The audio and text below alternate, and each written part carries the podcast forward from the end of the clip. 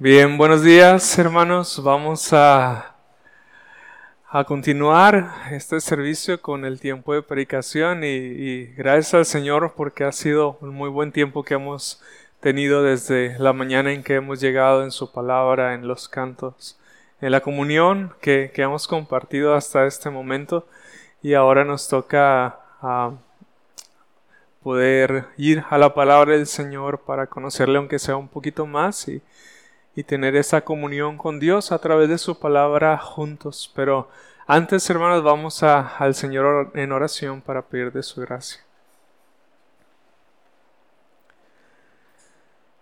Padre, ah, gracias te damos, Señor, y te alabamos. Gracias te damos por tu gran amor, gracias te damos por nuestro Señor Jesucristo. Gracias, Señor, por esta mañana en la que nos has permitido, permitido, Señor, venir a ti a conocerte más, escuchar tu voz, Señor, y poder ser edificados en ti, Señor. Gracias por el privilegio de poder cantar a tu nombre, Señor, y poder ah, ser recibidos delante de ti con estas alabanzas, con esta adoración.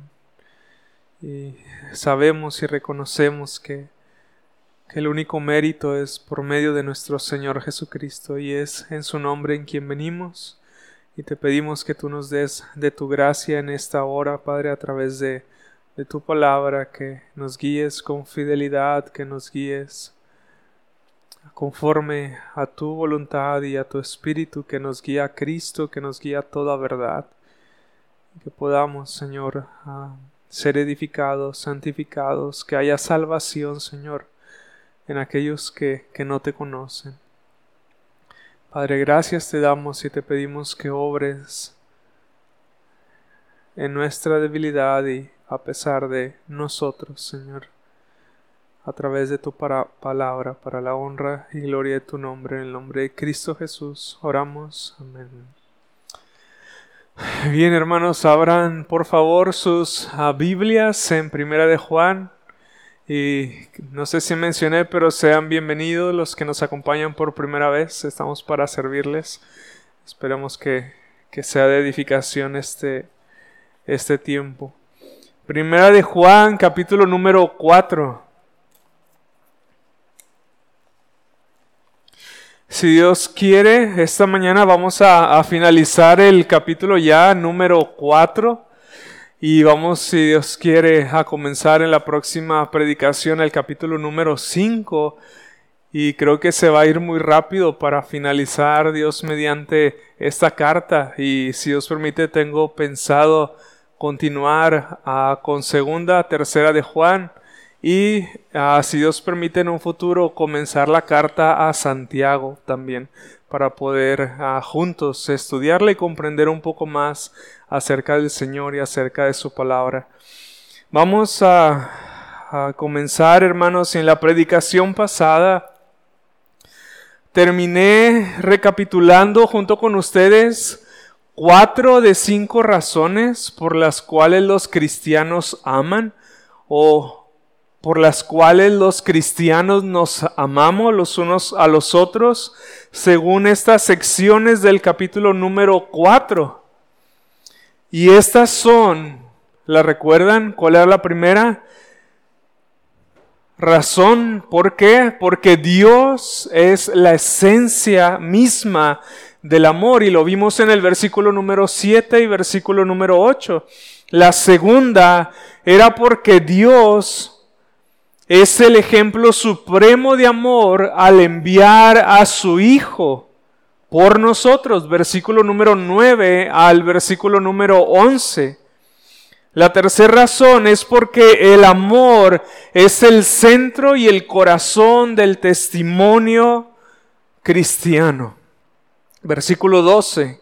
La cuarta razón es porque el amor es una aseguranza o una seguridad del creyente. Versículo 13 al versículo número 16. Así que esta mañana veremos una quinta razón por la cual nosotros como cristianos nos amamos entre nosotros y esta es, como también les mencioné, porque el amor es la confianza del cristiano en medio del juicio.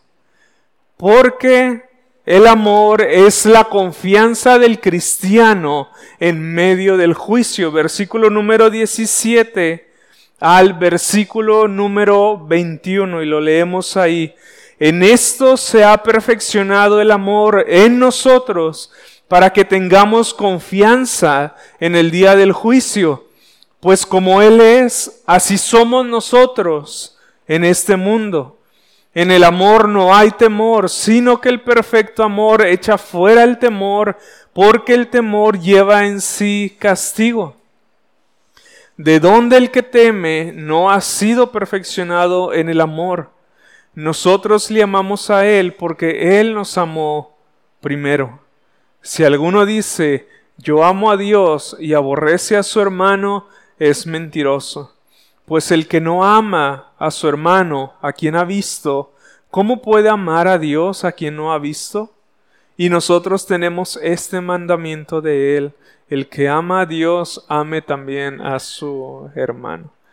Y con esto finalizamos el capítulo 4. En el versículo número 17, hermanos, leemos a Juan que dice, en esto se ha perfeccionado el amor en nosotros, para que tengamos confianza en el día del juicio. Pero cuando dice en esto, ¿a qué se refiere Juan? Más específicamente. Él está señalando una cosa, o ambas, o algunas cosas. Pero ¿a qué se refiere más específicamente con en esto? Nosotros, como dice el versículo número 17, el amor se ha perfeccionado, se ha perfeccionado el amor en nosotros para que tengamos confianza en el día del juicio. Bueno, hermanos, si leemos el versículo anterior lo podemos ver aún con mayor claridad. Versículo número 16 y 17. Y nosotros hemos conocido y creído el amor que Dios tiene para con nosotros. Dios es amor y el que permanece en amor permanece en Dios y Dios en él. En esto se ha perfeccionado el amor en nosotros para que tengamos confianza en el día del juicio, pues como Él es, así somos en este mundo. Al menos podemos ver dos cosas por las cuales su amor se ha perfeccionado en nosotros, según estos versículos.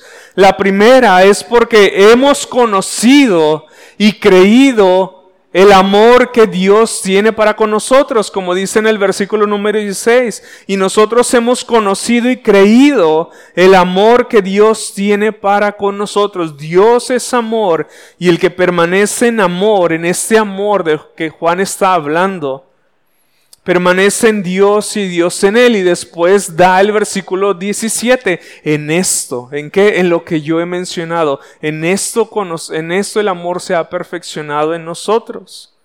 Y la segunda razón es porque es por nuestra permanencia en este amor de Dios. Y esta permanencia en el amor de Dios, hermanos, se ve reflejada por una confianza en el día del juicio y por una vida de amor hacia nuestros hermanos, como lo iremos viendo conforme vayamos avanzando.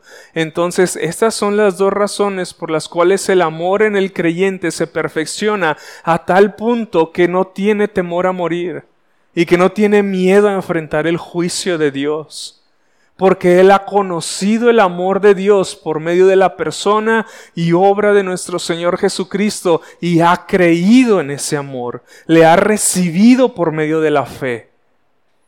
Y este amor también se ve reflejado más allá de una confianza en, un amor que se extiende hacia nuestros hermanos. Si yo preguntara el día de hoy, no quisiera que, que respondieran, ¿Cuántos de ustedes están plenamente seguros que si el juicio de Dios viene en este mismo instante, van a estar en pie delante de Dios con tal confianza de la que habla el apóstol Juan? ¿Cuántos verdaderamente en nuestro corazón podemos decir amén? Yo lo voy a recibir con gozo y voy a estar en pie delante de Dios porque he creído en la manera en que Él me ha amado por medio de su Hijo Jesucristo, a quien Él ha dado, a quien Él ha enviado. Y esta es mi confianza. Esta es mi confianza. Y por eso yo estaré en pie delante de Dios, no por mí, sino por aquel a quien Él envió. Y si Él viene, gloria a Dios. O si Él nos lleva y no es su segunda venida todavía, gloria a Dios. Esperamos en su presencia el día del juicio y el día de la resurrección para estar con Él. Para siempre, ahora sí, para pasar a la eternidad. Hemos cantado hoy, ¿no? Ciudad de Dios, como cantamos y, alabamos al Señor por, por este lugar que nos espera en, en su presencia favorable. Pero noten, hermanos, primeramente que no es nuestro amor el que ha sido perfeccionado sino su amor en nosotros. Versículo número 17. En esto se ha perfeccionado el amor en nosotros, haciendo referencia al amor de Dios. ¿Saben qué, a qué me recuerda esto? A lo que el apóstol Pablo dice en la carta a los romanos. Yo sé que en mí no mora el bien, o yo sé que en mi carne no mora el bien. Yo no tengo amor en mí mismo, hacia mis hermanos, más allá del que yo recibo en mi corazón de parte de Dios. Nunca nosotros vamos a poder amarnos unos a otros más allá del amor que nosotros tenemos de Dios en nuestras vidas. Nunca. Nunca podremos dar más de lo que tenemos. Y aquí leemos que es ese amor de Dios el que dice Juan que se, ha, que se ha perfeccionado o que se perfecciona en la vida de los creyentes.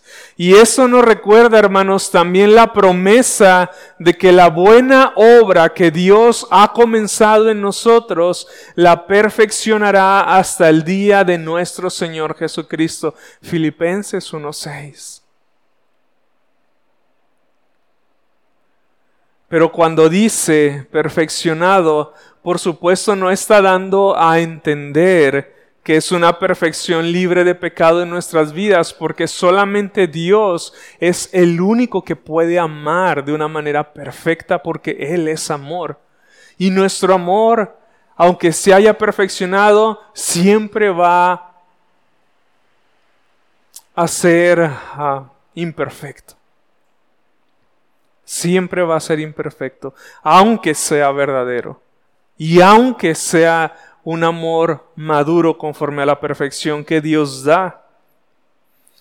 Pues hasta nuestra glorificación, hermanos, seremos libres de la presencia del pecado en nuestras vidas cuando seamos despertados a la imagen y semejanza de nuestro Señor. Hasta entonces seremos libres de la presencia del pecado en nuestras vidas. Entonces, lo que Juan está diciendo aquí respecto a la perfección del amor en nosotros es más bien a un amor maduro que se caracteriza por una confianza ante la realidad del juicio. Si tú tienes una plena certidumbre cuando piensas en el juicio de Dios de que estarás en pie delante de Él, un pensamiento conforme a la palabra, no un pensamiento que se engaña este, cuando no ha creído en Dios o cuando vive una vida de pecado, sino una verdadera perfección del amor de Dios que se caracteriza por esta confianza, es entonces un amor maduro, el que ha sido obrado en el corazón de cada uno de nosotros. En el versículo 17, en la segunda parte, leemos, perdón, desde la primera parte, en esto se ha perfeccionado el amor en nosotros para que tengamos confianza, es decir, seguridad, certeza, certidumbre delante de Dios en el día del juicio. En otra parte de la escritura ya vimos también en esta carta que dice el apóstol Juan para que no seamos avergonzados en aquel día. El creyente no va a ser avergonzado. Y aquí vuelve a repetir el apóstol Juan la misma realidad de la confianza que nosotros tenemos cuando este amor de Dios en nosotros va madurando, va creciendo, va llegando a su objetivo y a su propósito en nuestras vidas. Esta confianza es un indicativo de que ha madurado. Y como vemos ahí, Juan nos está conduciendo a aquel día futuro en el que estaremos delante del Señor. Piensen en eso, hermanos. La palabra del Señor dice que nosotros a todas las cosas que queremos hacer en un futuro debemos de decir, si Dios quiere, haremos esto y haremos aquello.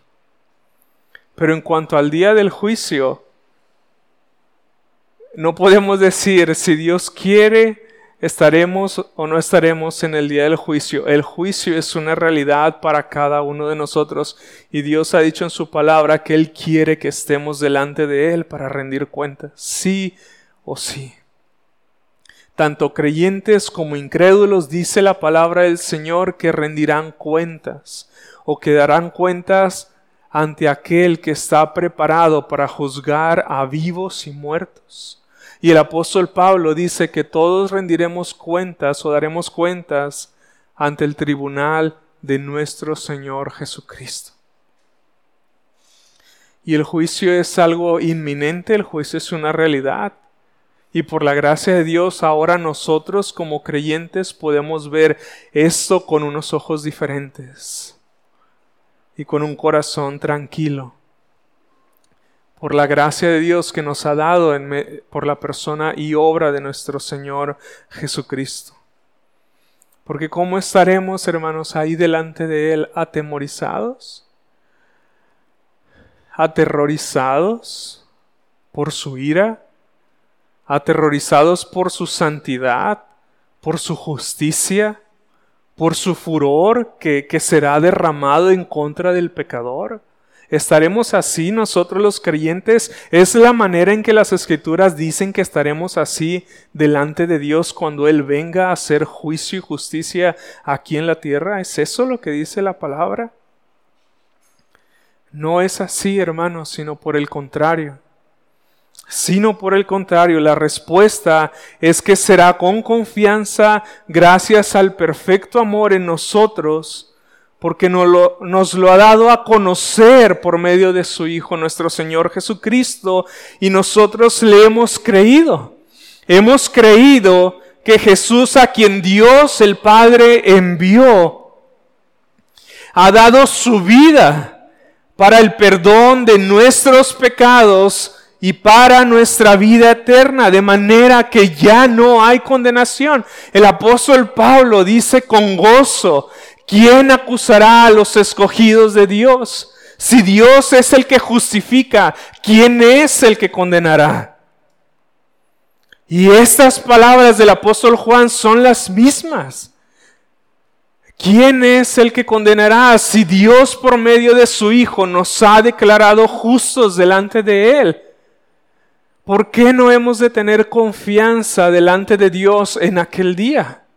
Si Dios el Padre nos ha amado de tal manera, y de la misma manera todo aquel que en este momento no está en Cristo, pero que reciba este amor por medio de la fe de que Jesús ha dado su vida para el perdón de tus pecados y la vida eterna, puede gozar desde ahora y para siempre la plena seguridad y certeza y confianza, como dice el apóstol Juan, de que estará de esta manera en el día del juicio final, porque has descansado de tus obras en Cristo y has echado todos tus pecados en Él, viniendo a Él en arrepentimiento, viniendo a Él en fe, reconociendo que Él es el único y suficiente Señor y Salvador de tu alma y de tu vida. Y como ya mencioné, esta permanencia, hermanos, y este perfeccionamiento de su amor en nosotros se verá también reflejado inevitablemente por medio del amor hacia nuestros hermanos. En la segunda parte del versículo número 17 leemos, pues como Él es, así somos nosotros en este mundo. Otra traducción dice lo siguiente, porque en este mundo nosotros somos como Él es. Porque en este mundo nosotros somos como Él es, de manera que así como el Padre y el Hijo nos han mostrado, hermanos, su amor hacia nosotros, así también nosotros nos mostramos el amor los unos para con los otros. En este mundo en el que vivimos, Dice, porque así como Él es, así somos nosotros en este mundo. ¿Cómo es Él? Él es un Dios amoroso. Él es un Dios que nos ha manifestado este amor al dar a su Hijo. Nuestro Señor Jesucristo es nuestro Señor y Salvador amoroso que ha dado su vida en propiciación por nuestros pecados para remover la ira de Dios que estaba sobre nuestras cabezas a causa de nuestras iniquidades. Y entonces al ver a ese Dios amoroso y al creer en su amor, nosotros somos transformados para vivir en este mundo así como Dios también es. En una vida que se da en amor, un amor imperfecto por supuesto, pero un amor verdadero hacia nuestros hermanos y que descansa en esta realidad para el día del juicio también. Y como vimos o hemos visto en el contexto, hermanos, de esta carta, el amor de Dios y el amor de nuestro Señor Jesucristo es predominante y es algo de lo que el apóstol Juan está hablando constantemente y de maneras diferentes. Entonces eso significa, hermanos, que ese es también nuestro llamado, a que el amor de Dios sea predominante en nuestras vidas.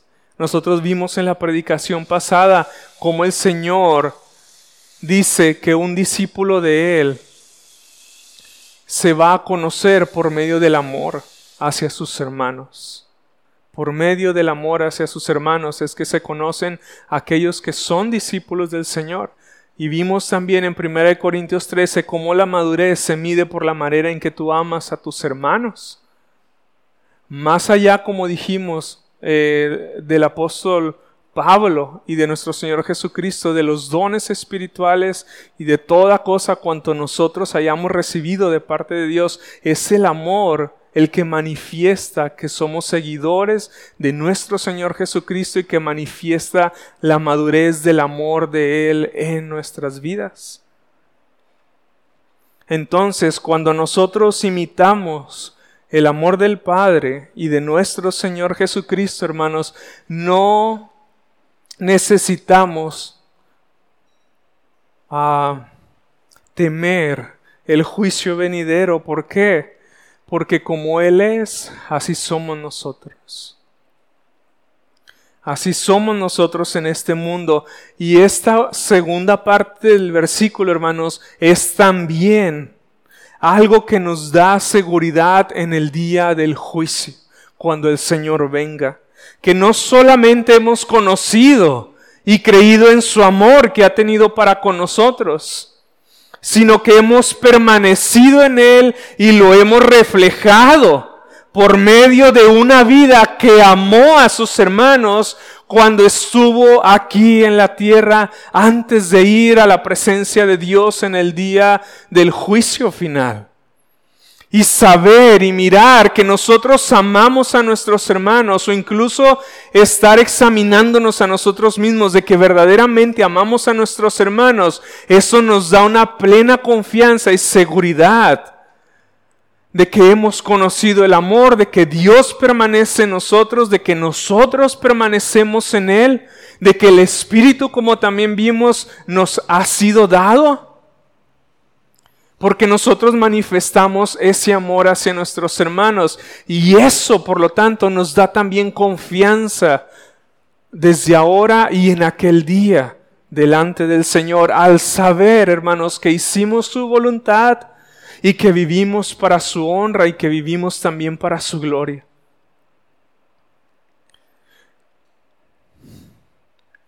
En el versículo número 18 dice, en el amor no hay temor, sino que el perfecto amor echa fuera el temor, porque el temor lleva en sí castigo, de donde el que teme no ha sido perfeccionado en el amor. Y esto es algo para preguntarnos, ¿hay temor en tu corazón? ¿Hay temor en mi corazón en esta mañana ante la realidad del juicio de Dios? ¿Tienes miedo de que Dios te llame a cuentas?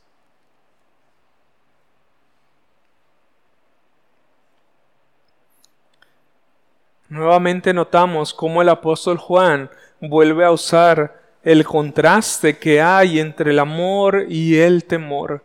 Hemos visto al apóstol Juan usar el contraste para instruirnos a nosotros. Por ejemplo, hace contrastes entre la luz y las tinieblas. Y aquí ahora lo vemos que hace un contraste entre el amor y el temor. Porque así, hermanos, como la fe y la duda no pueden coexistir, en el corazón de un creyente, así tampoco dice el apóstol Juan, el amor no puede coexistir con el temor. Un creyente no puede decir, yo tengo el amor de Dios y al mismo tiempo estar en temor, o yo amo a Dios. Y decir que uno goza de su amor y de su presencia, al mismo tiempo que tener miedo de enfrentar o de estar delante del Señor en aquel día. Porque aquí dice el apóstol Juan que el amor, en el amor no hay temor, sino que el perfecto amor echa fuera el temor, porque el temor lleva en sí castigo, de donde el que teme no ha sido perfeccionado en el amor. En las escrituras, hermanos, la palabra temor tiene dos significados y lo podemos ver en muchos lugares puede significar reverencia y respeto, puede significar también piedad o devoción a Dios. Y esto nosotros lo podemos aprender principalmente en el libro de Proverbios, cómo comienzan los Proverbios de Salomón. El principio de la sabiduría es el temor a Jehová. Es decir, el principio de la sabiduría es la reverencia, la honra, el respeto y la devoción a Jehová, a Dios a nuestro Señor. Y podemos ver cómo Él utiliza esta palabra para hablar acerca de la honra que nosotros le damos a Dios. Pero esta palabra temor puede significar también, depende de cómo y dónde se use, puede significar alarma o miedo, que es precisamente de lo que aquí está hablando el apóstol Juan de una alarma o un miedo. Estás como que cuando uno piensa en la alarma miedo, piensa como que los sentidos o el corazón palpitante, ¿no? Como que acelerado, como con incertidumbre. Un corazón que no está tranquilo, que no está pacífico. Una conciencia que está avivada, pero por el terror, por el temor y el miedo de un Dios que es santo y que es justo. Un miedo servil, un miedo que esclaviza. Este tipo de temor, hermanos, siempre va en relación con el castigo que la persona cree que merece. Una persona que tiene la conciencia avivada o despierta o que tiene conocimiento de Dios, y luz del Señor, pero que no hace su voluntad, o que o, aún el creyente cuando peca y no acude a Cristo inmediatamente y se llega a endurecer, tiene temor porque cree, o en este caso el incrédulo sabe que merece el castigo por sus pecados delante de Dios. Y este temor al castigo, hermanos, siempre viene como resultado de la incredulidad y de nuestra desobediencia a Dios. Y saben, hermanos, si este es el caso de alguno de ustedes, que, que espero en el Señor que no lo sea, si este es el caso de alguno de ustedes, saben, es porque no han conocido por medio de la fe, o al menos como deberíamos, o como debería, si es tu caso, el amor que Dios tiene para con nosotros y que nos ha manifestado por medio de su Hijo Jesucristo, a quien Él ha enviado, hermanos, como ya he mencionado, para el perdón de nuestros pecados y para la vida eterna, porque si tú supieras y creyeras en lo que Cristo hizo por ti, tú confiarías, tú descansarías, porque sabes que en la palabra del Señor también el apóstol Juan ya nos dijo que Cristo es nuestro abogado. No hemos visto si alguno ha pecado, abogado tenemos para con el Padre a Jesucristo el justo. Y dice que Él es la propiciación por nuestros pecados y no solamente por los nuestros, sino por los de todo el mundo. Entonces cuando nosotros creemos en esto, y vemos a Cristo de esta manera, como Él es nuestro Señor, como Él es nuestro Salvador, nuestro sumo sacerdote, también nuestro intercesor, nuestro abogado que, que aboga por nosotros, perdón la redundancia, delante del Padre, nuestro corazón estaría tranquilo. Nuestra conciencia estaría en descanso por medio de Él. Pero cuando esto no es una realidad, no existe tal confianza y por lo tanto también saben cómo se refleja o cómo se permea esta falta de fe en el Señor por medio de una vida que, que no se entrega o que no sirve a los hermanos o incluso que no los ama de una manera abierta, definitiva.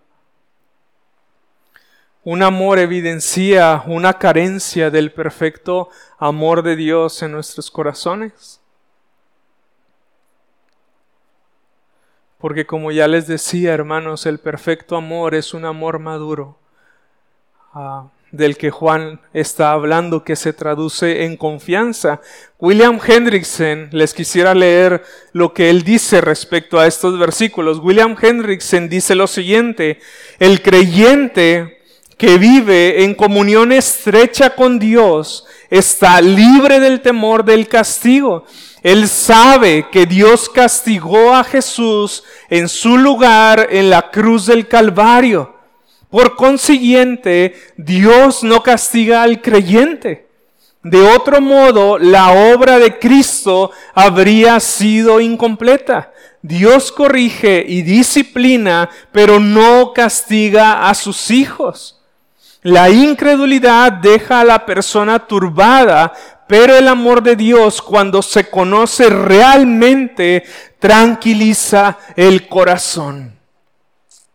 Tranquiliza el corazón. Y esta es la raíz del temor, la incredulidad y la desobediencia a los mandamientos de Dios. Pero la fe, hermanos, se traduce en una tranquilidad del corazón. Otra traducción del versículo número 18 dice, no hay temor en el amor, sino por el contrario, el amor perfecto echa fuera el temor, porque el temor tiene que ver con el castigo. Quien teme no está perfeccionado en el amor. Así que hermanos, con estas palabras, la intención del apóstol Juan en estos versículos es a infundir confianza en nuestros corazones porque saben, hermanos, el castigo no es para los creyentes. El castigo es para los incrédulos que no se quieren arrepentir de sus pecados para poner toda su confianza únicamente en nuestro Señor Jesucristo. Para ellos es el castigo eterno y no para nosotros. Pero cuántas veces nosotros como cristianos no llegamos a dudar del amor del Señor. ¿Cuántas veces no hemos llegado a dudar de la certeza de nuestra salvación de que estaremos con confianza en el día del juicio? Creo que todos los creyentes en diferentes tiempos y en diferentes medidas nos hemos cuestionado, quizá con temor, si verdaderamente Dios nos ama y si verdaderamente Dios nos ha perdonado y si verdaderamente iremos a la presencia de Dios cuando muramos y si verdaderamente Dios en aquel día nos va aceptar y nos va a dejar entrar ante su presencia favorable en el reino de los cielos cuando estos sean consumados en su segunda venida. ¿Cuántos de ustedes han dudado? Yo he dudado me acordé, decía el pastor Alberto que me gusta mucho Spurgeon y siempre me vienen cosas de Spurgeon porque hace mucho o al principio que el Señor me salvó es a quien más leía y de quien más escuchaba. Spurgeon tenía un amigo conocido, pastor también, que le decía a Spurgeon que él tenía 30 años sin dudar del amor de Dios y de la seguridad de su salvación. Y Spurgeon dice que él estaba aterrado por la declaración de ese amigo. No quiere decir que, el cristiano esté, esté pecando sino duda. Al contrario, estamos llamados para esto. Y Dios nos llama para esto, para madurar su amor en nosotros. Pero ese amigo de Spurgeon se jactaba y se gloriaba de que nunca él había dudado. Y Spurgeon temía temía de que fuera una falsa seguridad. ¿Por qué, hermanos? Porque cuando tú conoces a Dios y ves que es un Dios santo, y ves que tú eres un transgresor de sus leyes y de sus mandamientos, ¿cuál es muchas veces la, la reacción de nosotros?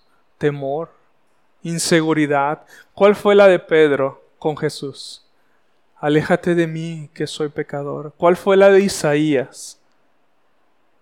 Ay de mí. ¿Cuál fue la del apóstol Juan? Aún en la presencia de Dios, en la visión que Dios le dio en el cielo, pensó que iba a morir al ver a Jesús. Dudó del amor que el Señor ya le había manifestado. Y podemos ver estas dudas que vienen a veces por momentos en la vida y en el corazón aún de creyentes maduros como el apóstol Pedro, como Isaías y como el apóstol Juan. Y esto, por supuesto, hermanos, no es una justificación para nuestro pecado de incredulidad.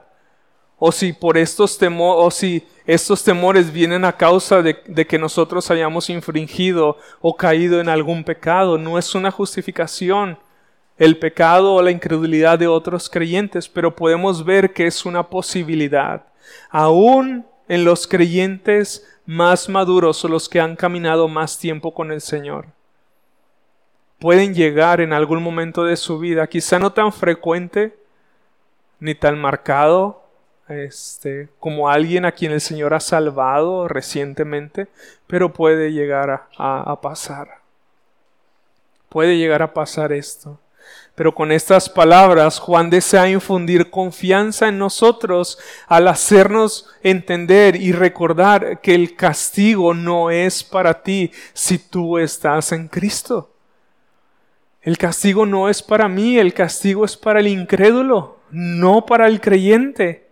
De manera que honramos y respetamos a Dios, pero no le tenemos miedo en el sentido de esa esclavitud servil. No decimos amarle y al mismo tiempo oímos de él y nos escondemos a la manera de Adán. Yo no, no, no decimos, yo amo a Dios, pero no lo buscas en oración porque tienes miedo a acercarte a Él. Yo amo a Dios, pero no lo buscas en su palabra porque tienes temor de Él, del castigo. Yo amo a Dios y te escondes de Él a la manera de Adán. ¿Por qué? Porque el perfecto amor echa fuera ese tipo de temor. Y cuando el amor echa fuera el temor, tú te acercas a Dios, tú estás con Dios, tú permaneces en Él y tienes comunión con Él. Porque su amor en ti ha madurado, se ha perfeccionado. Y no salimos huyendo de su presencia, despavoridos por su juicio. En Romanos capítulo 8, versículo número 15, dice, pues no habéis recibido el espíritu de esclavitud para estar otra vez en temor, sino que habéis recibido el espíritu de adopción por el cual clamamos, Abba Padre. Nuestro corazón se eleva en adoración, en gratitud y en confianza a Dios por el espíritu que nosotros hemos recibido. Un espíritu que nos lleva lejos y expulsa el miedo a Dios de nuestros corazones. Y en el versículo número 19 dice que nosotros también le amamos a Él porque Él nos amó a nosotros primero. Le amamos a Él, no le tenemos miedo. Le amamos, dice el apóstol Juan. ¿Ustedes recuerdan cuál era el testimonio de Lutero antes de que el Señor los salvara? Él le preguntaban a Lutero, ¿amas a Dios? Que si amo a Dios, hay veces que lo aborrezco, decía Lutero. Y él huía espantado de la presencia de un Dios que era santo y justo porque había entendido esta naturaleza de Dios, pero no había entendido y no había creído en el Evangelio.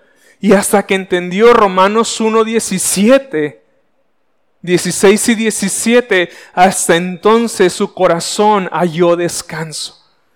Que el Dios de ira, que el Dios de santidad, que el Dios de justicia también era un Dios de amor que había enviado a su Hijo Jesucristo para morir por sus pecados, para concederle el perdón de todos ellos y para darle vida eterna, y entonces descansó.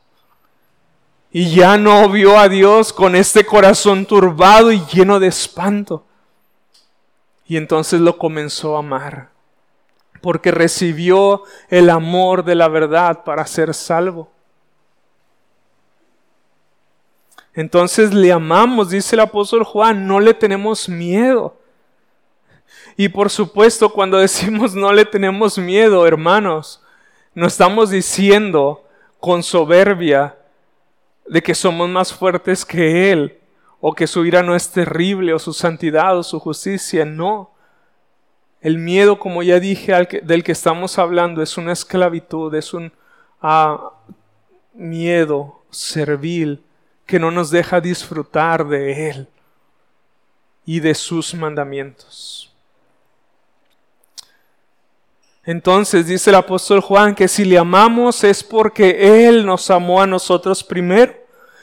Esto quiere decir, hermanos, que ningún hombre puede decir que su amor por Dios fue previo al amor que Dios tuvo para con Él. Nadie, ninguno de nosotros.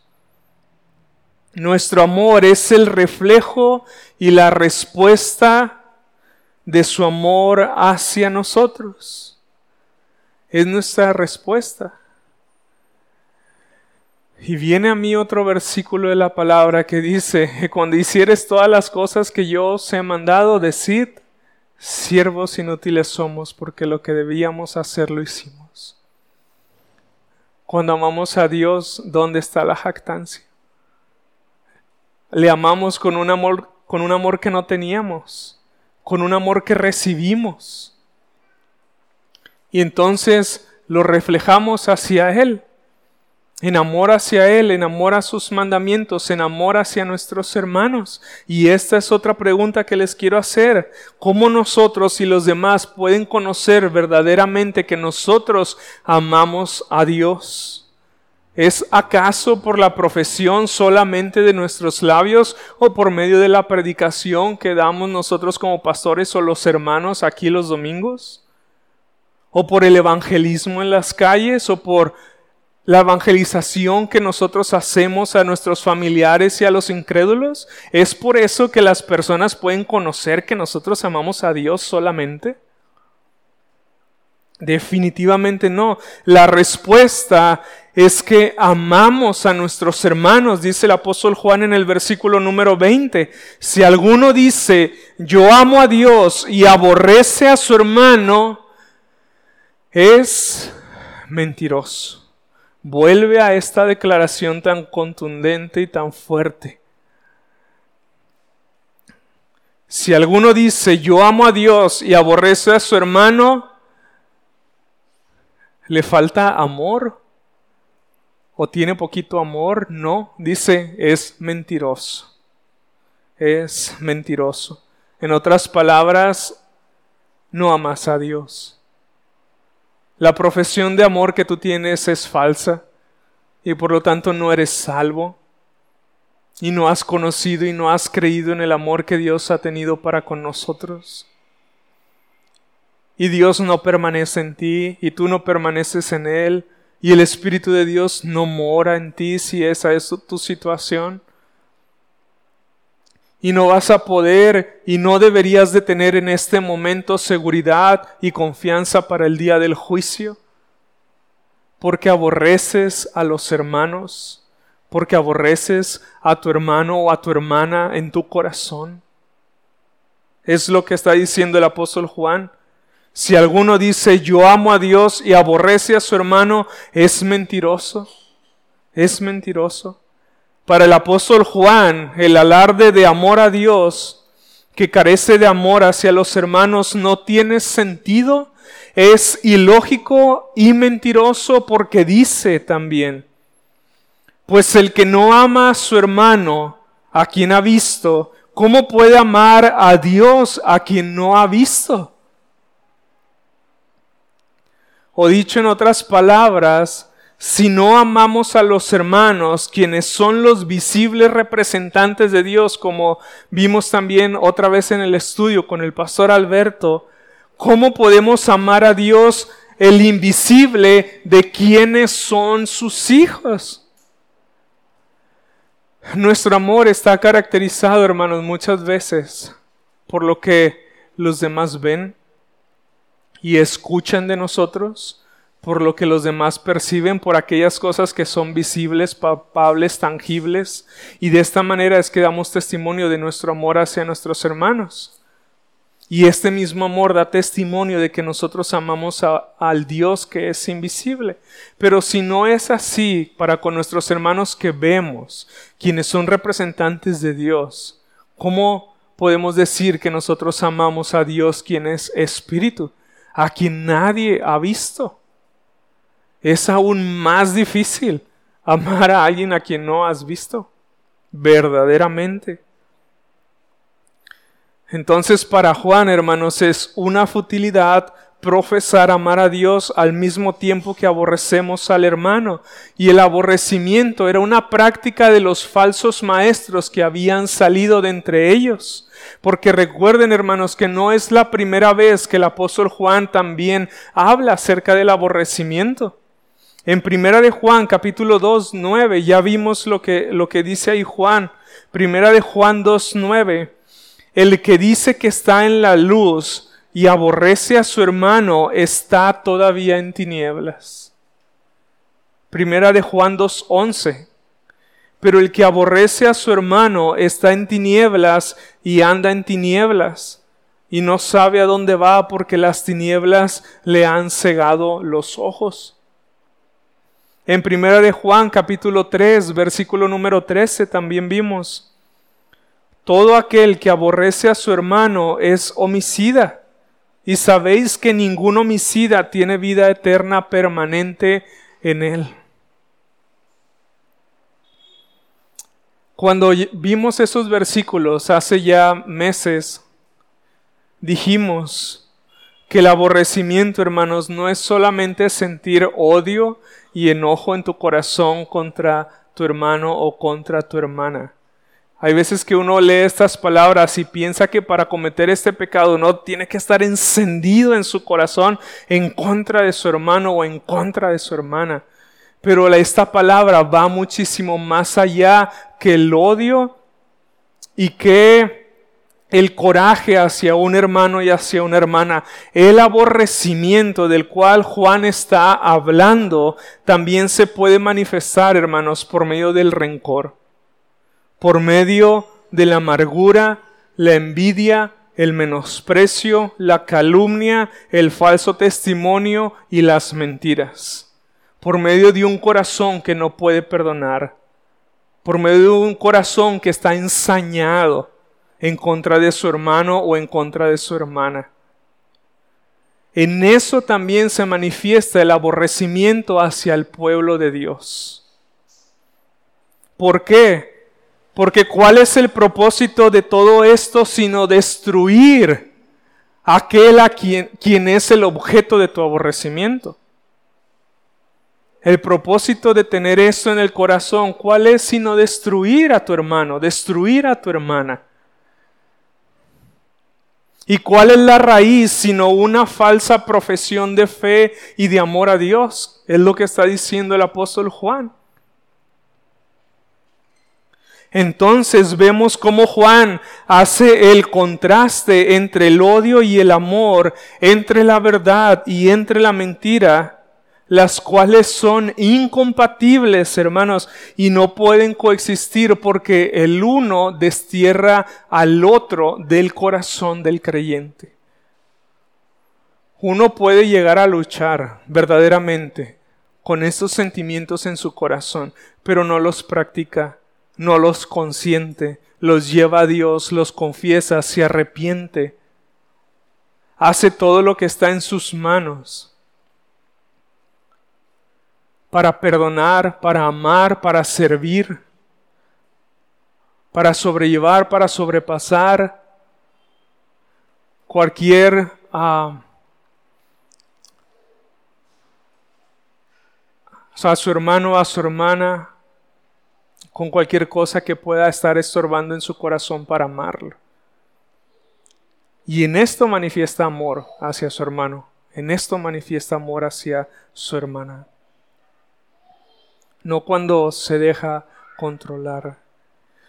De manera, hermanos, que si esto es una práctica en alguno de nosotros, y así es como está tu corazón, en esta mañana te pregunto y me pregunto a mí, ¿cómo estaremos en pie y con confianza en el día del juicio si no hemos recibido su amor para luego reflejarlo con una vida que ama también a los hermanos. ¿Cómo estaremos en pie delante del Señor si nuestro corazón está así de cargado y ensañado y no deja al hermano y no deja a la hermana de darle vuelta en sus pensamientos y en su corazón lleno de amargura?